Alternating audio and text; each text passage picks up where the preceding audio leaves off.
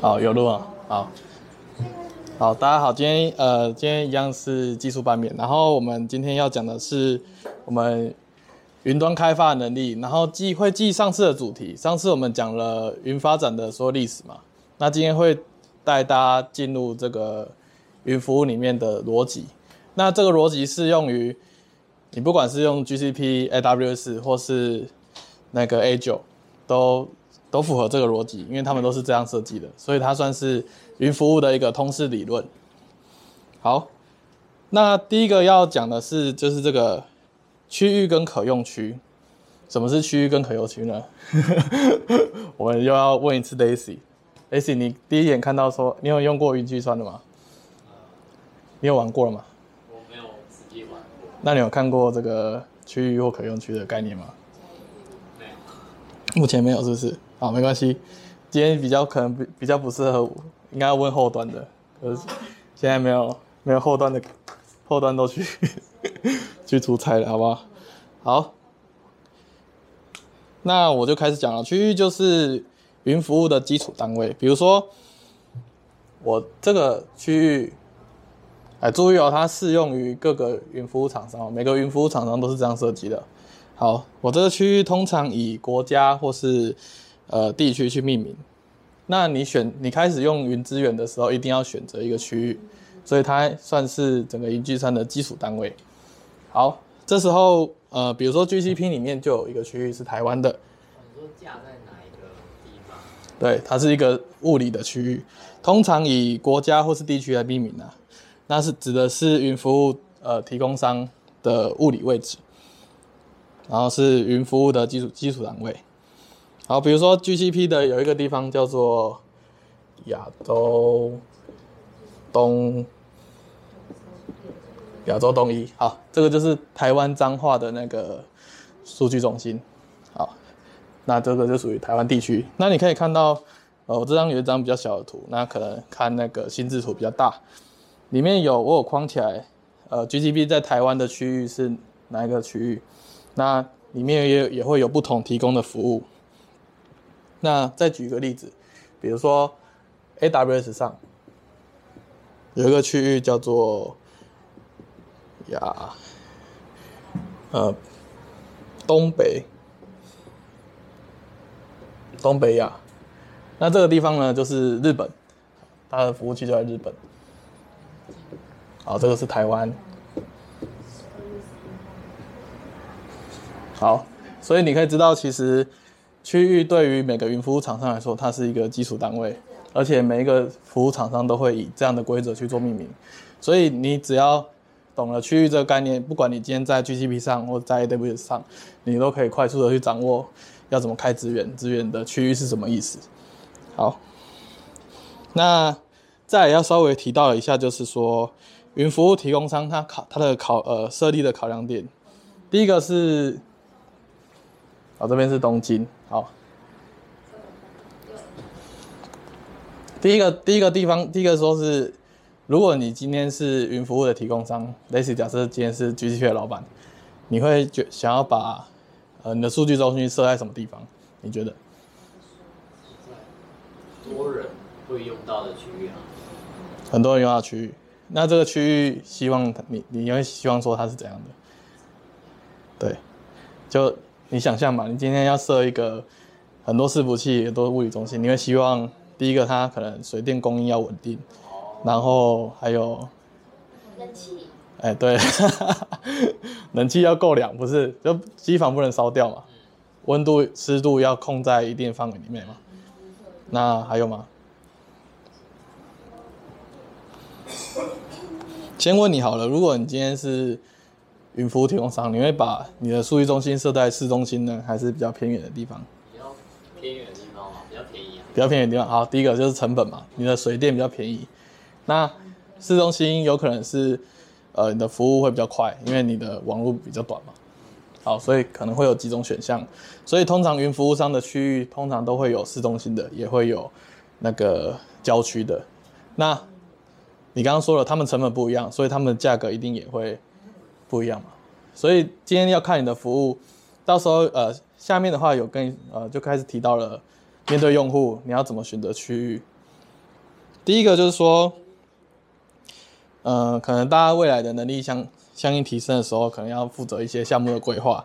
那你很快就会遇到说，如果你要架设一个云服务的时候，你要把这些东西放在哪里？然后你的理由是什么？你要关注的点是什么？第一个就会问你的你的客户在哪里？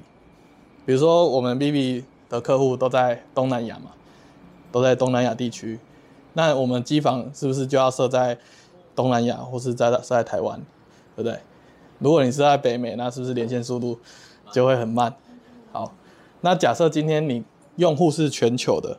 比如说，未来 BB 可能发展成一个全球的 App，那全球的服务的时候，你这时候就要考虑多机房嘛。你要每个机房连线速度都很快的话，就是北美的用户连到北美的机房，东南亚用户连到东南亚机房，啊，台湾用户连到台湾的机房，这样你的连线速度跟 Ping，我们说 Ping 只会最低嘛，用户会感受到最快的服务速度嘛。好，那再来的话就是刚刚说有可能有市中心可以选啊，也有那个偏远地区可以选，那他们定价一定不一样嘛。所以如果假设你今天是一个架构师，你要怎么去衡量这个客户的成本？客户会跟你说，哎，有些云计算怎么那么贵？那你这个时候就要可能要分辨一下，比如说我这个数据中心不，它没没没必要那么及时，但是它运算能力要很强，比如说一些后后台的服务等等。这时候你就可以把你的机器设在偏远的地方，那机器设在偏远的地方，它运行成本比较便宜，然后也也有比较高的算力可以使用，相较于在市中心的服务，它会比较便宜嘛，你的成本会比较低。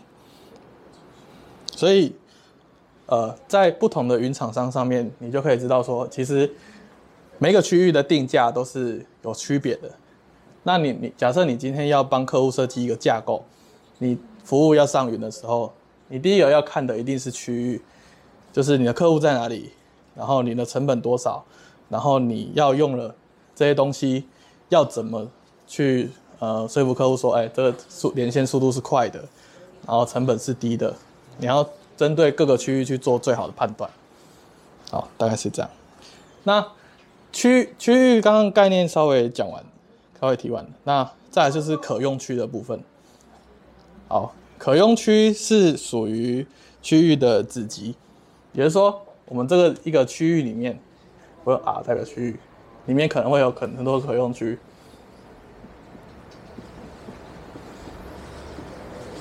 我不要都 A 好了，我用 A、B、C 好了。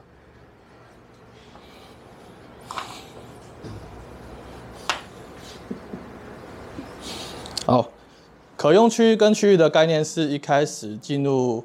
使用云服务最容易搞混的，如果你一开始没有很好的去看官方文件什么，就一开始进去用的时候，你常常会搞混说可用区跟区域有什么差别。那在每个云服务厂商都是一样的。那你今今天呃一个区域就代表一个系统可以独立运作的区域。那这些区域会用高速网络串联起来，那他们就会变成一个区域。呃，我说一个可用区都会用高速网络串联起来。啊，变成一个可用的区域，这样。好，那比如说呢，在我们台湾就有三个可用区，比如说 GCP 在台湾开了 A、B、C 三个可用区。哦，这是真实的哦，呵呵，我们真的有三个可用区。好，那可用区里面可以确保说，在你这个区域里面，它是高可用的，而且是可靠的。比如说你今天遇到了一个天灾，或是呃不可抗命的因素，你的 A 机房可能烧掉或是被炸毁，那你的服务可以很快的在同一个区域里面，可以很快的切到 B 或 C 的可用区上。好，所以可用区的概念是，可用区组合起来就会变成一个区域的概念。好，我在强调这个是所有云服务都是这样的，所以你学一套这个东西就可以适用到所有云服务上了。OK，好，那。刚讲到这里应该还 OK 吧？这对于区域跟可用区的概念，好，那我再来就会进化到呃云服务里面的一些基础设施。你只要是一个云服务，一定会提供的服务啊，云云服务提供商，它一定会提供的服务。第一个我要讲到的是虚拟机。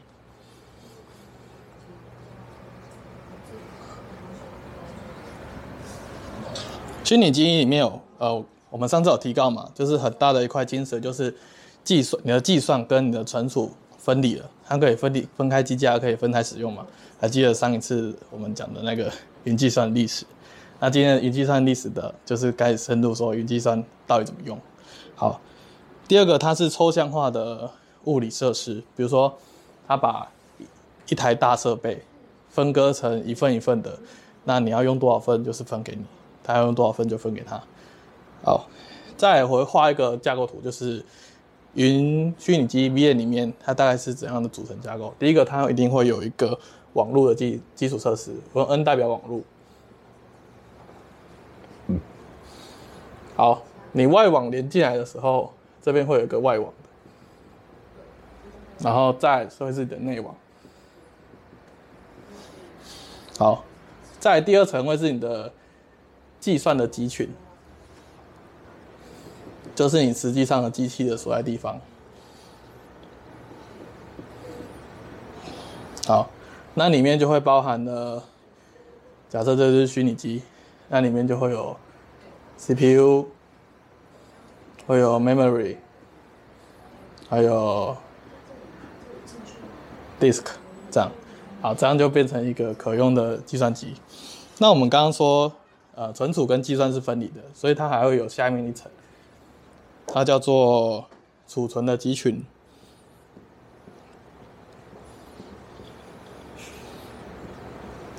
好，储存的集群会跟你的计算机用高速的 I/O，就一条线路连在一起了。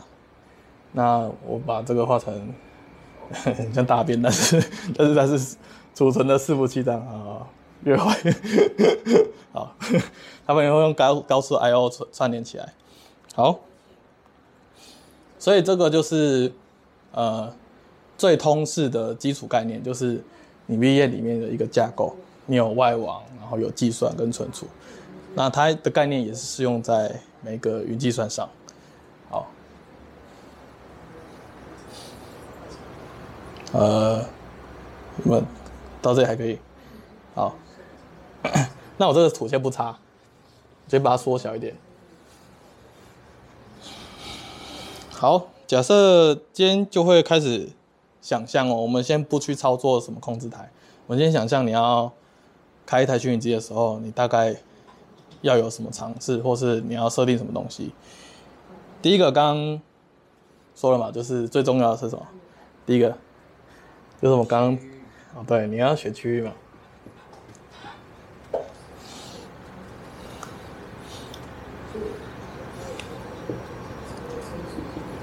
好，第一个你，如果你是开一台虚拟机啊，你一定要选区域。再来就是你要配置相关嘛。啊，区域之外还有可用区啊。哦，区域或可用区。好，再的话你要配置相关设备啊，比如说你要配置。存储，存储好了。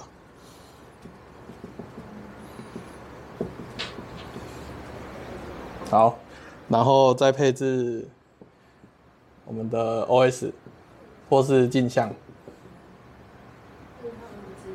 对的。那存储有分 local 的，就是直接挂在虚拟机上的，还有分在挂在存储 server 上的，然后中间是用高速的 I/O 连接的。所以存储有两种，一个是 local 的，然后或是这个存储 server 的，这样。好，那 OS 跟 image 很简单，嗯，这个概念容易懂嘛？比如说你要 Linux 基板或是 Ubuntu 基板，然后你要你的镜像里面可以包含，可能有的镜像会帮你打包 MySQL 的服务一起打包进来，然后再你就要选。CPU 嘛，你要开始设定这里里面的东西嘛。CPU，那 CPU 呢？你通常会看到很多东西，比如说通用型啊，到底什么是通用型？其实不要想太多。通用型就是你开 VM，但是你只是要挂个东西，你就选通用型。那会有通用型啊，计算密集型。那计算密集型就是你进行一些运算的时候，它会帮你加 CPU。通常。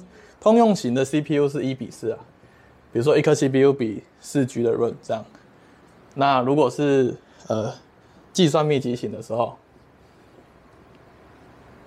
所以这些型别都是呃 CPU 跟 memory 的比值。好，那这边可能就是一比二，因为你要加强运运算能力嘛。那可能还有记忆体型的跟 GPU 型的。那记忆体型的可能就是会有一比六的情况发生，就是它你可以挂更多的 memory。还有一种是 GPU 的，就是你可以，你如果你要进行 machine learning 的计算，通常会用到 GPU 嘛。那 GPU 就是显卡 GPU。那你可以选择加挂 GPU 上去，所以 所以看到 CPU 有什么型的时候，不要太紧张，就是你的 CPU 跟 memory 的比值就是了。OK，好，那再的话，你会再遇到几个问题，比如说我这边有列一个叫 generation 的 generation，它就是你 CPU 的次代，比如说比如说个人电脑有 i9 啊 i7 等等，那 i9 i7 有分。第八代、第九代、第十代这样，那在云计算上面也是有，你要特别注意一下，你现在用的是第几代的 CPU，那有时候价格会差差很多。通常跟三 C 产品一样啊，就是我们三 C 产品都是买新不买旧嘛，因为你新的 CP 值不一定会比旧的，呃，有有这概念吗？还是没有？就是你买新的设备不一定会比旧的贵，好，所以你通常都会用新的 generation 来来使用。再就要你要注意的是计费的方式。第一个计费方式有分，哦，这个计费方式我们上次有提过了嘛？那我们这次再讲详细一点。第一个是包年包月的，好，包月很容易懂嘛，就是你一年多少钱，然后你就是开给你这样。好，然后还有呃竞价的，竞价我们上次有提过嘛，就是在云服务提供商把闲置的资源拿出来拍卖嘛。那你要注意的时候，你是你用竞价的话，你有可能随时会被回收哦。所以，哎，Daisy 有有有疑问，就是？随时会被回收，因为因为你竞价可能一个小时原价原价，我们一个小时假设原价一点四好了，那竞价它可能打一折嘛，就是零点一四，但是它是一个一个小时卖，所以你一个小时后如果竞价需求更高，但是你开的极限就是零点一四的话，你就会被回收掉。那通常这个时候，云服务商会发通知给你说：“哎，你的机器因为竞价要被回收了，要该做什么处理？”那我之前是很多人利用这个资源去做挖矿，哦，所以在可能一五年、一六年的时候，他们会用那个这个很便宜的价格去挖矿，因为那时候比比特币或是以太坊收益率很高嘛。那他这样减下来还是赚钱的。这样好，那再来的话就是有。所以竞价的话，就是以后注意一下，就是随时有可能被回收。所以你如果你是 production 的环境，你们都没用竞价的，为了省成本，不行。你看，它的回收是指直接把 server 关掉吗？对，它直接把 server 关掉。它不能回到就是一点四块那样，然后 server 机。哦，可以，这个就是延伸的服务嘛。所以他们一定有延伸的服务，就是说你可以选说，哎，如果你要你你要竞价。然后，如果你竞价失败，你要用原价购买吗？还是怎样？一定会有这种选项嘛？所以 Daisy 蛮适合做服务的，对不对？可以想到各种不一样的需求。好，这就是基础逻辑啊。但是我今天讲的基础逻辑上，上面都会有更多的服务跟发现。那云厂商会凑齐各种东西来包装成一个服务嘛？但是它的基础逻辑不会变。OK，好，再要提稍微提到是突发性能型。比如突发性能型就是，如果你流量大进来的时候，它会帮你加开 CPU 啊，或者加开 memory，那只有那一段时间收钱。那还有一个是资源共用型，就是可能你这个呃是 lab 的实验，你只需要一台机器，那就跟别人一起共用一台资源。比如说这个时候就会配一颗 CPU，然后加零点六的机体给你，或是一点七这样，就会比较少。那你其实跟别人共用，那也比较便宜。啊，OK，这边就是 V N 的部分。啊 V N 的基础逻辑其实它它就是这样而已。那各个服务厂商都有延伸的需求，但是你可以一定可以在上面找到相同的影子跟例子。OK，所以你这边导懂的时候，其实你就可以去玩玩看 GCP 或是 AWS，你会体会到，哎，其实他们的核心逻辑是一样的。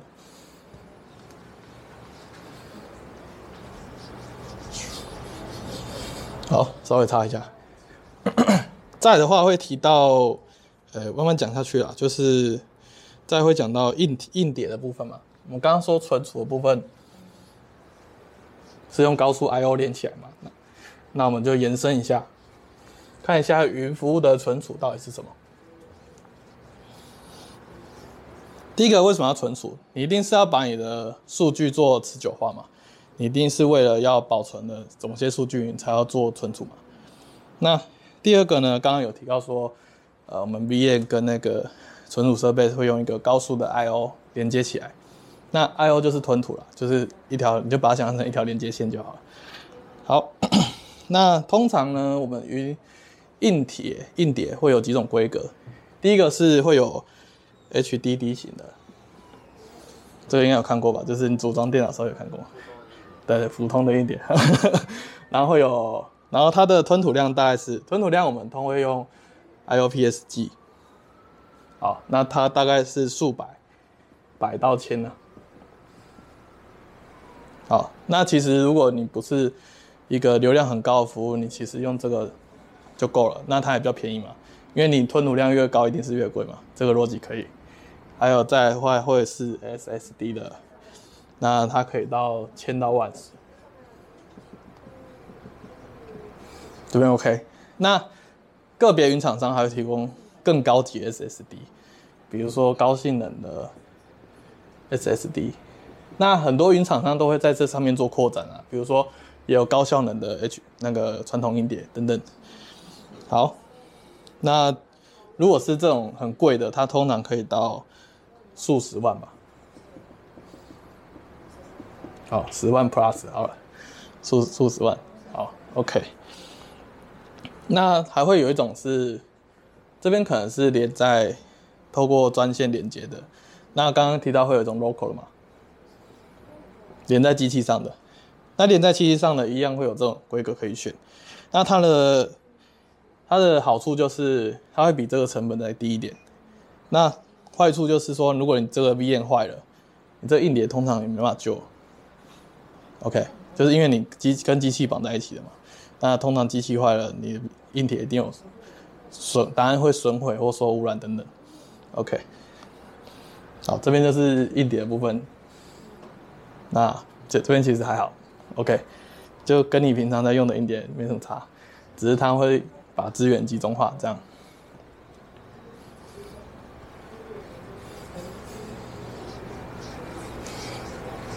好，再来就要讲到网络的部分。那网络的部分可能是会比较比较不好懂的一块，因为平常可能就是上上网，也不会特别去研究网段啊什么概念，对不对？好，那网段呃网络的话，就是在云网络里面都都叫一个名词，叫虚拟虚拟私有网络，就我们简称叫 VPC。所以你以后看到什么 VPC 什么 VPC，就讲的是在云服务里面的虚拟私人网络。OK，那私人网络有什么概念呢？第一个就是网段嘛，呃，网段。那网段通常怎么表示呢？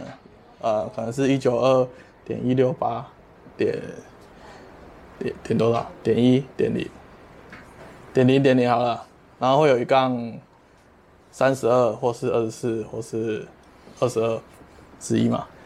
那后面这个数值是跟你的子网络遮罩有关。那对这个概念有兴趣的可以再再研究，因为这个讲下去有可能是一篇的。OK，好，你有网段嘛，然后还有子网络嘛。子网就是你在网段里面可以互通的网络嘛，比如说你可能一九二点一六八点一点零可以通到点零点二等等，你这个。有蓝牙机器是可以互通的，这个叫子网。那再会有路由表，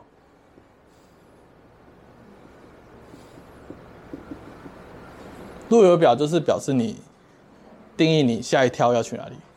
下一跳的意思就是说，你网络进来的时候，比如说你打到点一上，那你其实是要路由表设定有跳到点二的时候，它就可以跳到点二。所以就是你的路径，你的网络的路径怎么设定？那这个是路由表去做这件事情。好，再来就是网关，网关通常会用 NAT 表示。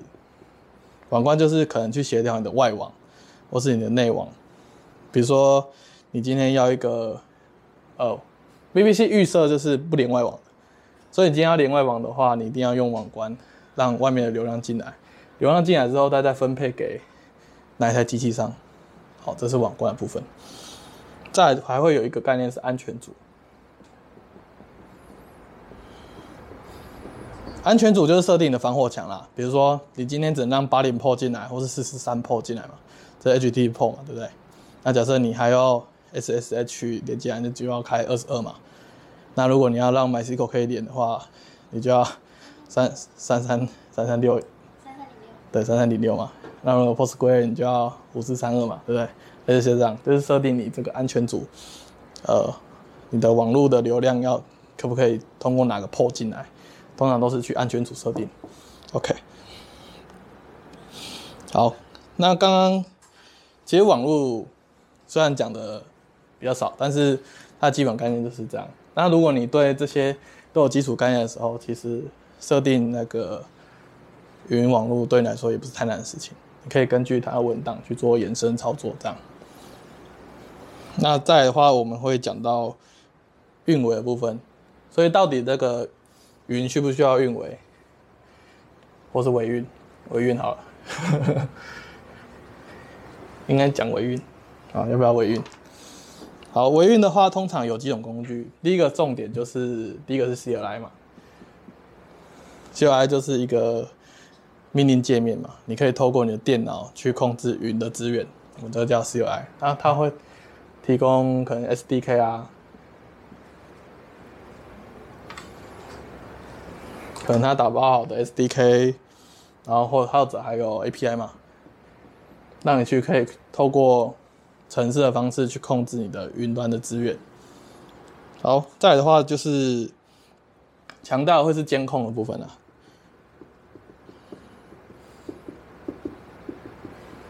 所以云服务把你把资源包装起来之后，你需要的是在云上面监控嘛。如果机器马上有问题，你应该马上知道，或者马上收到 email，就是。这系统坏掉了，那赶快通知使用者、所有者嘛。所以这时候要可能要寄一些讯息给使用者，那就是云监控在做的事情。还有再的话就是资源编编排，比如说你今天有一个呃虚拟机的集群，那你今天可能流量大的时候，你就要扩增这个集群嘛。那流量小的话，你就可以把它缩小，节省成本嘛。那这也是运运维要做的事情。再的话就是备份。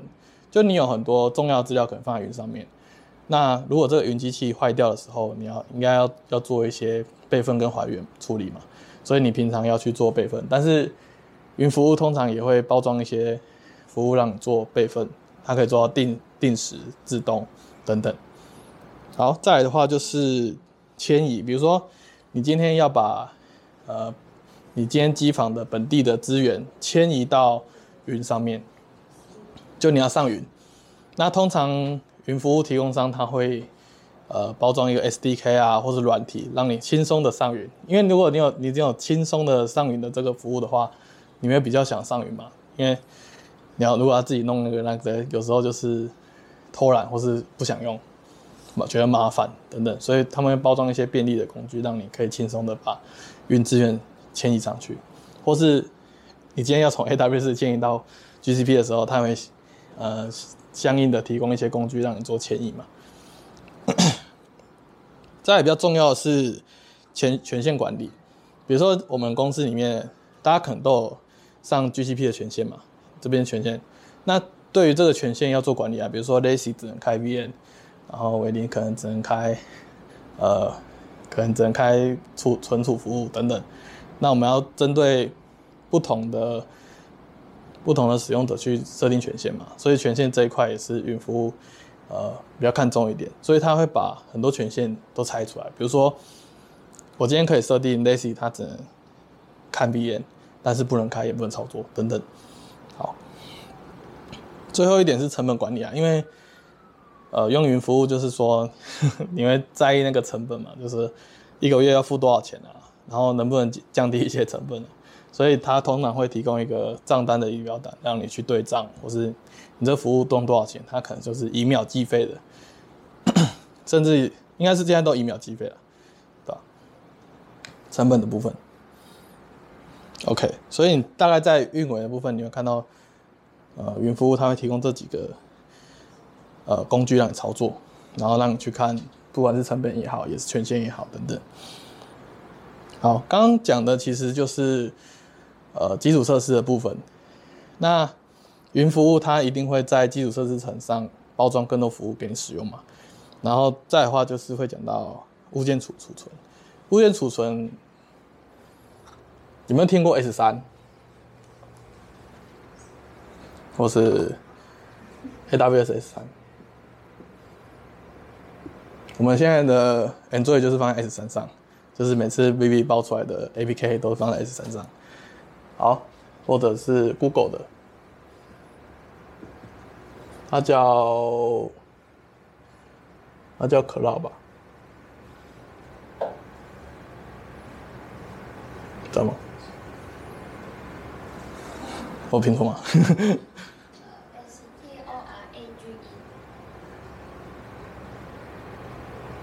好，就是对象储存，们或者是物件储存。那这边储存指的是任意的二进制，比如说你今天是一个文档也好，一个 APK 也好，你只要是二进制的答案，它都可以储存进去。那它不是一种文件系统，比如说你在 Mac 上使用的 f i d e r 吧，就是你的文件系统嘛。那它不是一种文件系统，它是一个提供你，不管是 API 也好，SDK 也好，你都可以储存你想要的东西在上面。那它是一个 key value 的形式做储存，比如说你今天在上存一个 APK，那可能就有一个 key 嘛，比如说我们的 key 可能都是，呃，它可能是一个 hash 值，然后存了一个什么什么点 APK 嘛，你可以用这种方式 key value 方式去做存储。好，那它会类比较类似像 Google Drive，就是 Google Drive 用过吗？就是你可以在上面存储一些那个你你要的文件或是档案。那这个服务会确保你的可用性或是可靠性。像 S 三的可用性，它就是标榜九十九点，我就忘记几个九了，反正很多个，我记得至少五个以上了。好，他都说他可以保证嗯。九十九点九九九九趴是可用性可可以用的，对，它会去确保你的可用性跟可靠性。好，那跟刚刚我们提到的云硬碟有什么差别？第一个是接口的形式，呃，虚拟机是以那个储存设备，比方说高速 I/O 也好，或是你是 local，呃，会用 SATA 嘛，SATA 把它装进去也也好。那物件储存呢，它是使用网络化的方式，比如说。用 API 或是 SDK 做储存，像 S 三它有提供呃很多版本的 AP API 或者 SDK 传嘛，不知道有没有传过？就是呃 Firebase 也是，你有用过 Firebase Store 吗？有吗？那那其实它也是利用 API 跟 SDK 去做储存，那其实它也是存到 Cloud Store 里面，并不是 Firebase 自己的服务，那只是 Firebase 多了一层呃 SDK 让你用。好，那再来的话就会讲到储存的种类。那储存种类有分好几种，有分呃，它会依照不同频率。比如说你这个物件你是常常访问的，它就会收费比较贵。比如说你取一次多少钱，存一次多少钱，它会收费比较贵。所以频率会从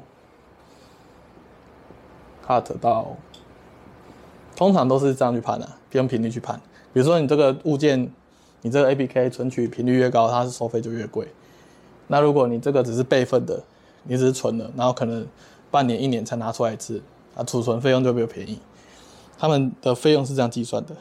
再的话会有生命周期的管理。生命周期什么意思呢？比如说我这个 APK 产出来之后，可能一周后自动自动删掉，帮我节省成本嘛，也节省空间。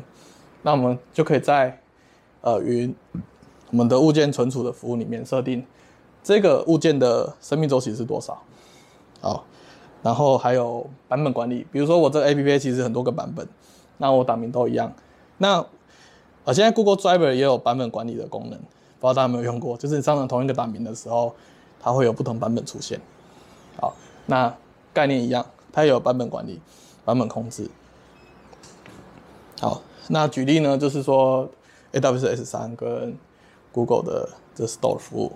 OK，好，那这边是物件存储的部分，这边 OK。好，我大概就会把几个常见的呃三个平台或是各种平台常见的服务先转过一遍。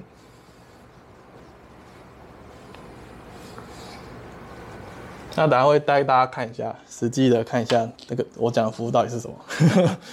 不过这个应该不会录进去。OK，好，再的话就是服务托管，比如说呃这个 Google 的 Google 的 APP，应该有看过。Angel，我是我是 A9，我就不举例，我就先举 Google 的。那它就是提供一个环境 runtime。比如说，你可以挂 Node.js 的程式码上去，或是挂 Go 的语言上去。那我们都统一叫它为服务托管。你就可以挂一个很简单应用，比如说你今天只是要做一个呃通知的 Slack 应用，你就可以在里面写一个 Node.js，然后通知到 Slack 嘛，等等，然后你可以部署到这个服务托管的地方，那你就可以很简单的去托管你的服务，然后。Cloud Run 它也是啊，只是它还是以 container 的形式去托管。好，服务托管我就快速带过，因为因为它可能要用过，要用过才知道。OK，好，再的话就是云资料库。云资料库的话，资料因为资料库是一个蛮大的范畴啦，所以我就稍微带一下，就是大概有哪一种哪几种资料库。第一个是关系型的，关系型的现在就大家都用嘛。MySQL、PostgreSQL 它就是关系型的。那云服务提供商它会提供，比如说 Google Cloud SQL for PostgreSQL 或是 for MySQL 等等，它就会提供这样的环境给你。那它会帮你做好自动备份、呃灾难复原或是多节主从节点的设定，它可以自动帮你达到。不然你以前可能是要开很多笔页，然后自己去里面设定嘛，对不对？他们帮你省去了中间这一层。那还会有。Key value 的型别，比如说我们的 Redis 等等，那还有文件型的，文件型就是 MongoDB。MongoDB 有用过吗？那它会把各种 DB 包装成比较 Cloud 服务，你就可以直接使用，而不是要设定一大堆东西之后才开始使用。好，再图资料库，图资料库它比较用在大数据方面，就我们呃这边是稍微提好图资料库。那还会有分析型的资料库，比如说 Redshift、Shift 等等，它就是分析型的资料库。那不同的资料库，呃，可能可以帮助你达到不同的资料的用项。比如说分析型，它可能就是帮你分析这些资料，然后产出什么报告。那如果是文件型的，它就是呃提供比较高速的访问的存储查询。还有，呃，这边还有还有提高一个搜寻引擎啊，比如说我们最近常用的 ELK。ELK 也是一种，它也有 Cloud 版的嘛，我们现在就在用嘛，就是 Vivi 里面就是用 ELK 里面 Cloud 版的。OK，好，那其实讲完图资料库之后就，呃，讲完资料库之后就稍微总结一下，就是今天介绍了一些云服务它的基础通识。那你可能一开始会觉得说，哎、我今天要去学 AWS，又要学 GCP，又要学 A 九可能会学不完。那通过今天你就可以知道说，其实云服务的本质都是一样的，那只是在这些内容上做扩展、延伸的处理。那如果你可以融会贯通今天的内容的话，在上面在做延伸，比如说云服务上面的大数据啊、容器编排啊、CI/CD 的 pipeline 跟呃 serverless 的部分，它其实都是我们今天基础做不一样的延伸，所以你就可以去掌握、快速掌握这些原则。好，那 今天的。今天的议题都要到这边，今天稍微比较简单一点，呵 呵不然每每每周都太硬了。OK，好，有没有什么问题？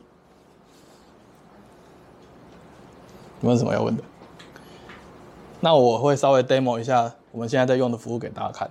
那这段我就不录进去，好，不好？等，谢谢，谢谢各位。